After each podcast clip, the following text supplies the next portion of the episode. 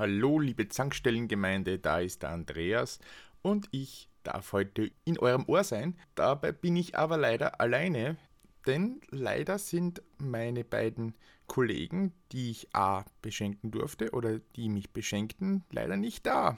Denn der Jan ist ein wenig schwierig zu erreichen und auch der Jürgen hat ja gerade seine Auszeit und deshalb darf ich euch ein wenig über die beiden Spiele erzählen, die hier getauscht oder empfangen wurden. Beginnen wir mal mit dem Spiel, das ich selber dem Jürgen geschenkt habe. Es handelt sich einer Vorliebe nach um ein Point-and-Click-Adventure, das es aktuell auf Steam gibt. Und zwar handelt es sich um das Spiel Virtuaverse. Und darin spielt man quasi in bester Point-and-Click-Manier einen Protagonisten in einer fernen, ja, eher dystopischen Zukunft, wo alles digital ist, wo Augmented Reality ganz wichtig ist, kennt man aus vielen Büchern, Zeitschriften und Filmen. Der Held dieses Spiels, oder nennen wir mal den Hauptprotagonisten, heißt Nathan oder Nathan und er lebt mit seiner Freundin Jay in einem kleinen Apartment. Interessanterweise kann man dieses nur über den Balkon betreten oder im Verlassen. Wohnungstüren scheint es nicht mehr zu geben oder nicht mehr gebraucht zu werden. Naja, Essen gibt es bekanntlich in der Zukunft nicht mehr frisch zubereitet, sondern das kommt aus irgendwelchen Geräten. In diesem Fall erinnert es genauso an Star Trek, lediglich die Geschmacksrichtungen dürften nicht ganz der Star Trek Original entsprechen, denn hier dürfte alles richtig grauenhaft schmecken. Dann gibt es natürlich noch alternativ Pizza nach Hause als Lieferung oder vielleicht auch immer noch Running Sushi. Was es nicht alles in der Zukunft nicht mehr gibt, wie zum Beispiel Spaghetti. Aber ja, das ganze Leben spielt sich über Terminals ab, mit denen man das Geld abhebt, Dating-Plattformen besucht oder E-Mails schreibt, Nachrichten verschickt und so weiter. Im Prinzip die große Version des Smartphones heutzutage. Unser Protagonist Nathan gehört zu den wenigen Menschen, die sich nicht so ganz mit dieser digitalen Zukunft abfinden können und der hin und wieder auch das Headset mal abschaltet und mal die Welt mit seinen eigenen Augen sieht und diese auch in allen Facetten wahrnimmt. Aber er benutzt trotzdem sein AVR-Headset, nachdem alles andere ja ohne dem schwierig wäre. Eines Tages ist dieses Headset aber kaputt und er muss feststellen, dass seine Freundin auch fort ist, scheinbar verschwunden und das Headset muss repariert werden. Die einzige Spur in Richtung der entführten Freundin oder der verschwundenen Freundin ist eine kryptische Nachricht, die sie mit Lippenstift auf dem Badezimmerspiegel gekritzelt hat. Und ja, er muss sie halt unbedingt finden. Das klingt natürlich einfach, AVR-Headset reparieren, Freundin finden, ist es aber natürlich im Spiel nicht.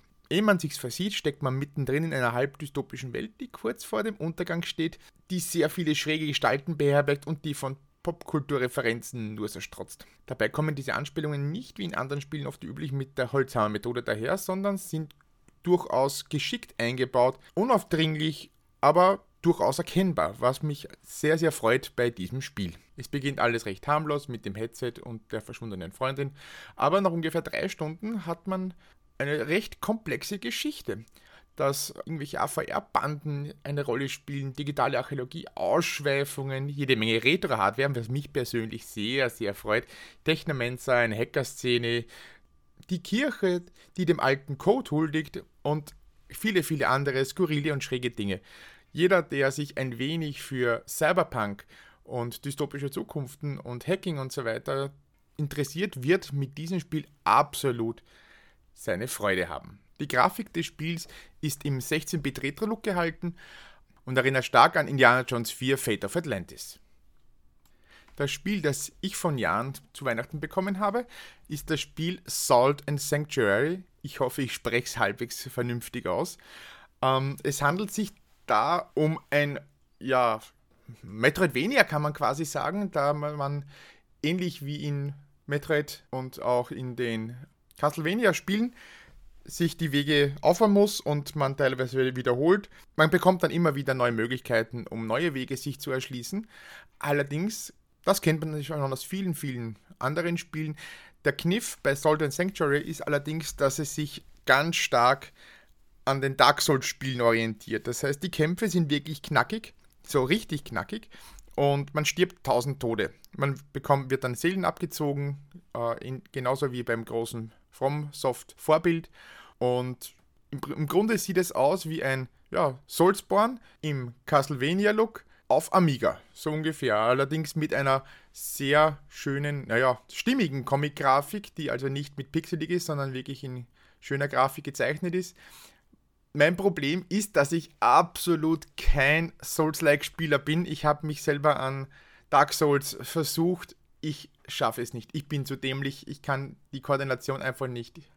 Deshalb war es für mich äh, äh, ein Krampf, das Spiel zu spielen.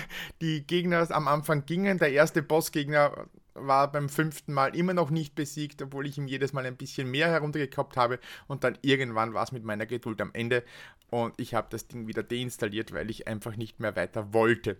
Also ich so schön ich das Spiel finde, also wenn es der Schwierigkeitsgrad äh, anpassbar wäre, dass es leichter wäre und ich hier durchkomme, hätte ich es sicher länger gespielt. Allerdings der Schwierigkeitsgrad, so wie er aktuell ist, einfach absolut überhaupt nichts für mich ist. Ich habe Dark Souls und auch Bloodborne gespielt, sind beide wunderschön. Ich würde die gerne anschauen und mich in der Lore dort vertiefen, aber die, der Schwierigkeitsgrad ist einfach zu hoch für mich. Das ist ein viel zu hoher Frustfaktor für mich, der, den ich einfach nicht ab kann. Meine Zeit ist auch sehr begrenzt mit zwei Kindern. Da habe ich leider, oder ich, ich will einfach nicht die Zeit damit verbringen, dass ich so weit besser werde, um dann endlich den einen Boss zu besiegen. Das wird für mich, glaube wahrscheinlich für, für viele, die das gern spielen, äh, wenn sie es in 20 äh, Anläufen schaffen, werden wir wahrscheinlich 200 sein und das frustet mich einfach zu sehr. Ich habe da eine viel zu niedrige Frustresistenz und deshalb, ja, also wer Souls-Likes mag und mit 2D-Grafik zurechtkommt, der kann sich äh, and Sanctuary gerne anschauen. Macht Spaß. Am Anfang für mich jedenfalls, äh, danach war es einfach zu frustig.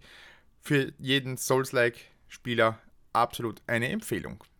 So, und das war's auch schon. Ich wünsche euch ein frohes neues Jahr, schöne Weihnachten und ein wundervolles Jahr 2022 und hoffe, dass wir uns bald wieder in alter Frische hören. Ciao!